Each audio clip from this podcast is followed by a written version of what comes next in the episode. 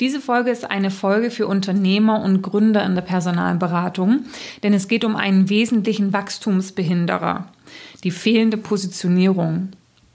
In dieser Folge klären wir, was ich damit meine, warum Positionierung so wichtig ist und wie du eine gute Positionierung erreichst. Herzlich willkommen zum Personalberater Coach Podcast. Blicke hinter die Kulissen erfolgreicher Personalberatungen mit der Brancheninsiderin Simone Straub.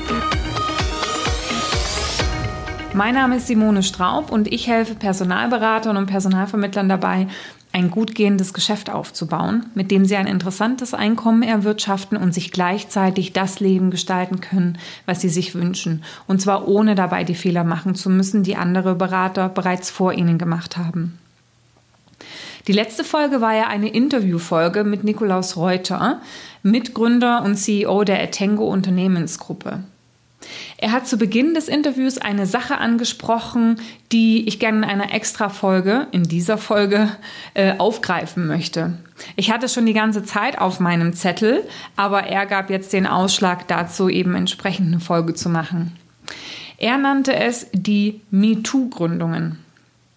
Das sind Gründungen, bei denen sich erfolgreiche Berater aus Unternehmen selbstständig machen und bestehende Geschäftskonzepte weitestgehend kopieren und eben auch eine Personalvermittlung aufmachen. Sie wollen dann vielleicht qualitativer arbeiten als der vorherige Arbeitgeber oder schneller sein oder auch einfach nur die Menge an Geld, die sie bisher als Umsatz an ihren Arbeitgeber abgeführt haben, selbst einstecken. Werden diese Unternehmen richtig erfolgreich werden? Sehr wahrscheinlich nicht. Wieso? Weil es ihnen an Profil fehlt, weil sie im Auge des Kunden austauschbar sind. Sieger ist dann am Ende der, der den passenden Kandidaten liefert. Auf Basis dessen entscheiden sich viele Kunden, ähm, weil ihnen einfach die Transparenz fehlt, ja, und der passende Kandidat am Ende für sie der Maßstab ist, der eben bei der Entscheidung hilft, mit wem sie am Ende zusammenarbeiten. Blöd ist es nur, wenn du eine Personalberatung bist, im klassischen Sinne, und erst eine Anzahlung nimmst, bevor du lieferst. Wie kann sich dann ein Kunde für dich entscheiden? Die heutige Message für dich ist ganz klar, denk über das Thema Positionierung nach. Und wenn du Unternehmer bzw. Gründer bist, hinterfrage dich, ob du am Markt gut genug aufgestellt bist bei diesem Thema. Der erste vertiefende Gedanke dazu ist folgender. Die Branche der Personaldienstleistung gibt es ja schon einige Zeit und damit natürlich auch klassische Platzhirschen.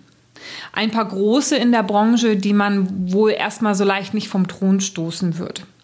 Wenn du dich jetzt von ihnen abgrenzen willst, gilt ein Leitsatz. Sei nicht besser, sondern sei anders. Stell dir mal vor, du ziehst in eine Stadt und brauchst jetzt einen neuen Friseur. Friseure gibt es ja zahlreiche. Wie findest du den Friseur, den du suchst? Oder den Friseur, den, der der richtige für dich ist? Suchst du dir denjenigen aus, der der günstigste ist? Wahrscheinlich nicht. Also zumindest nicht, wenn du eine Frau bist.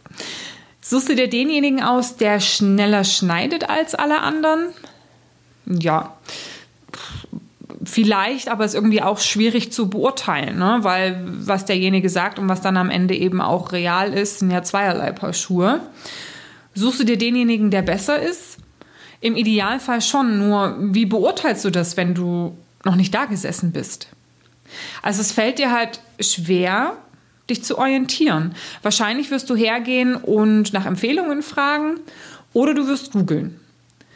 Nachdem dann deine Suche nach Friseuren wahrscheinlich zahlreiche Ergebnisse ergeben hat, wirst du anfangen zu spezifizieren.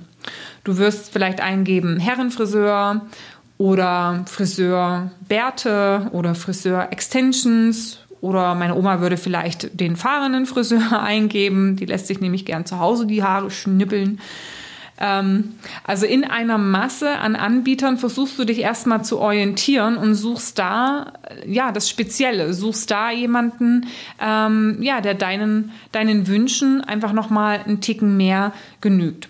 Und wenn du dann jetzt zum Beispiel vier Friseure gefunden hast, die sich offensichtlich auf das Thema Extensions zum Beispiel spezialisiert haben, dann gehst du rein und fängst an, irgendwelche Bewertungen zu lesen. Ja.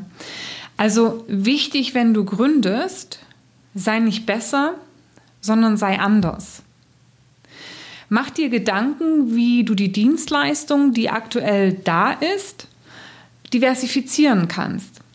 Ausgangspunkt dafür sollte immer eine entsprechende Marktrecherche sein. Also zu gucken, wo entwickeln sich die Märkte hin? Was sind Schwächen auch meiner aktuellen Marktbegleiter und wie kann ich sie im Rahmen der Positionierung für mich auch nutzen? Es gibt zum Beispiel ein Medikament, das heißt Tylanol. Und Tylanol ist eine Kopfschmerztablette. Nun kennt man ja Aspirin als die Kopfschmerztablette und nachdem sich Tylanol auch am Markt etablieren wollte, hat sich das Unternehmen gedacht, wie sie das am besten tun können. Und sie haben herausgefunden, dass es doch einige Menschen gibt, die von Aspirin Magenschmerzen bekommen. Und so war eine Nische geschaffen für Tylanol. Das ist nämlich die Kopfschmerztablette für die, die von Aspirin Magenschmerzen bekommen. Oder wenn du auf Etengo zurückgehst, ja, Etengo hat auch am Markt die Unzufriedenheit über die fehlende Margentransparenz festgestellt und hat sich dann aktiv für das Open Book entschieden. Und offensichtlich sehr, sehr erfolgreich mit dieser Strategie oder Positionierung ähm, ja, einen sehr, sehr guten Start hingelegt, beziehungsweise sich sehr, sehr erfolgreich am Markt etabliert mittlerweile. Also wenn du ausgründest, ja, oder du so in den ersten Jahren bist und das Unternehmen nicht läuft, mach dir Gedanken und sei nicht besser, weil es ist unheimlich schwer, sich an besser zu orientieren, ja, also für den Kunden, sondern sei anders. Kennst du zufällig die Sendung Frank Rosin, der Restauranttester? Darin geht es um Restaurants, die in Schieflage geraten sind und am Ende kurz vor der Pleite stehen. Frank Rosin kommt als fulminanter Retter. Ähm, dabei lässt sich bei den in Schieflage geratenen Gästen oft ein Muster erkennen. Also am Anfang, wenn es nicht läuft, kommen erst die Durchhalteparolen. Ja, wir müssen mehr und härter arbeiten.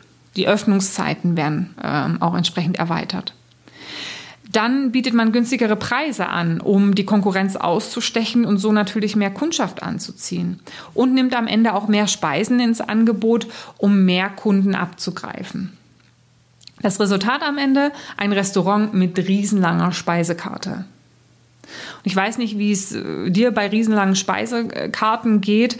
Mir fällt da ad hoc zum Beispiel die Speisekarte vom Pizzaboten ein, der neben Pizza und Nudeln dann auch noch Burger und Schnitzel und wahlweise türkisches oder asiatisches Essen im Angebot hat um eben möglichst viele Kunden anzusprechen und auch möglichst viele zahlende Kunden zu gewinnen. Aber du weißt selber, der Schuss geht nach hinten los. Weil wahrscheinlich geht es dir wie mir. Das ist so die erste Karte von Lieferanten oder von Lieferservices, die für mich in den Papierkorb fliegt. Everybody's Darling is everybody's Fool. Also du kannst es nicht jedem recht machen. Und wenn du jetzt schon seit einiger Zeit meinen Podcast hörst, ist das auch ein Muster, welches du mittlerweile erkannt hast, nicht nur in meinen Argumentationen, sondern auch bei meinen Interviewgästen. Stell dich nicht zu breit auf, weil wenn du dich zu früh zu breit aufstellst, tust du dir nichts Gutes. Am Markt nimmt man dich gerade als Unternehmen, was jung ist, nicht wahr. Und du verhinderst den Aufbau von Expertise und Exzellenz, weil du auf viel zu vielen Baustellen tanzt. Expertise und Exzellenz brauchst du aber, um Kunden, nachdem du sie gewonnen hast, auch für dich zu binden. Und im Zweifelsfall bist du gezwungen, über den Preis zu verkaufen, weil du dich ansonsten, wie gesagt, nicht groß differenzierst. Ich habe neulich folgenden Text auf einer Webseite gelesen. Wir sind nicht nur auf Fach- und Führungskräfte im Technologiesektor spezialisiert, auch Spezialisten für Anlagen- und Maschinenbau, Industrie, Bau- und Bauhandwerk, Consulting, Finanzen oder Gesundheitswesen gehören zu unserem Portfolio. Egal ob Fachkraft, Geschäftsführer oder Vorstandsmitglied. Wenn ich mich dann in Xing über das Unternehmen erkundige und sehe, dass es drei Mitarbeiter hat, wäre ich als Kunde mit meiner Geschäftsführerposition, die ich eventuell zu vergeben habe, oder vielleicht sogar auch der Position als Elektriker, die ich hinausgeben möchte, verunsichert. Ich würde mir denken, Bauchladen. Ne? Und dieses Unternehmen definitiv nicht beauftragen. Oder vielleicht maximal erfolgsbasiert mit minimalem äh, Commitment mitlaufen lassen. Die Mitarbeiter sind ja der, der Kern eines Unternehmens. Und dabei würde ich als Geschäftsführung nichts dem Zufall überlassen. Gerade wenn ich Mitarbeiter auch dringend brauche. Du würdest ja auch nicht mit einer Herz-OP zum Allgemeinarzt gehen. Oder dein Tattoo von jemandem machen lassen, der gleichzeitig noch Wimpern klebt, Kunstnägel feilt und Barthaarschnitte anbietet. Also, positionier dich. Weil wenn du eine starke Marke entwickelt hast, kannst du auf Basis dessen diversifizieren und die nächsten Schritte gehen. Aber zu Beginn, ja, da muss dich der Markt da draußen überhaupt erstmal wahrnehmen und machst da deinen Kunden leicht. Du kennst ja sicherlich auch das Bild in der Winterzeit in unseren Innenstädten. So, wenn Weihnachtsmarkt ist zum Beispiel. Ein Einheitsbrei von Menschen mit dunklen Winterjacken. Und in diesem Einheitsbrei fallen jetzt nicht die drei Schattierungen von Grau oder die fünfte Schattierung von Braun auf. Auch nicht die Jacken, die ganz besonders hochwertig verarbeitet oder wo der Stoff besonders robust ist. Zumindest nicht auf den ersten Blick. Auch nicht auf den zweiten. Die Winterjacke, die heraussticht, ist royal blau oder pink oder weiß. Ja? Also sei nicht besser, sondern sei anders. Natürlich sollte sie dann auch beim Gebrauch warm halten und die Verarbeitung sollte toll sein. Deswegen der zweite Gedanke zum Thema Positionierung. Entwickle Exzellenz durch deine Positionierung, die zu Beginn möglichst spitz ist. In meiner Wahrnehmung machen sich zu wenig Gründer zu Beginn über das Thema Positionierung Gedanken.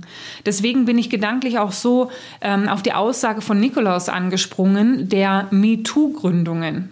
Ich finde das ein super Begriff für ja eine sehr ja, umfangreiche äh, Beobachtung, die auch ich am Markt mache.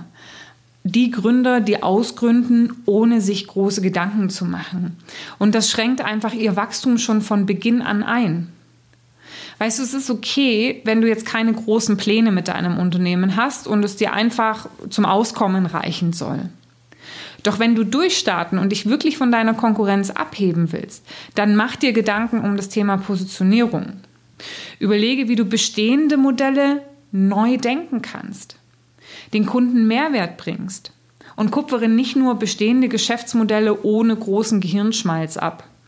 Das zeigt aus meiner Sicht nicht wirklich Wertschätzung für deine potenziellen Kunden und irgendwie auch schon eine gewisse Lustlosigkeit von äh, Beginn deines Unternehmertums an. Du startest durch, wenn du Mehrwerte schaffst und dich abgrenzt. Das ist keine leichte Aufgabe nach Schema F, sondern darin wirst du sicher ja, eine Zeit hirnen. Hat ja der Herr Nikolaus auch gesagt ähm, im äh, Podcast, ja, in dem äh, letzten Interview, dass es doch einfach eine Zeit lang auch gebraucht hat. Ja? Du musst recherchieren, Bücher lesen, vielleicht auch Seminare besuchen. Aber wenn du und dein Geschäft zu den Top 5 der Branche zählen wollt, dann kommst du darum nicht herum. In dem Moment, wo du ein klares Profil hast, wird dein Marketing und dein Unternehmen besser laufen. Du profitierst von Synergien, stößt auf offene Ohren bei Kunden und bei Kandidaten und kannst am Ende so natürlich auch deinen Umsatz steigern. Wenn ich dir mit diesem Podcast einen guten Impuls geben konnte, empfehle den Podcast gern weiter. Außerdem hilfst du mir mit einer Rezension bzw. 5-Sterne-Bewertung auf iTunes. Dafür danke ich dir schon mal und wünsche dir jetzt noch einen tollen weiteren Tag.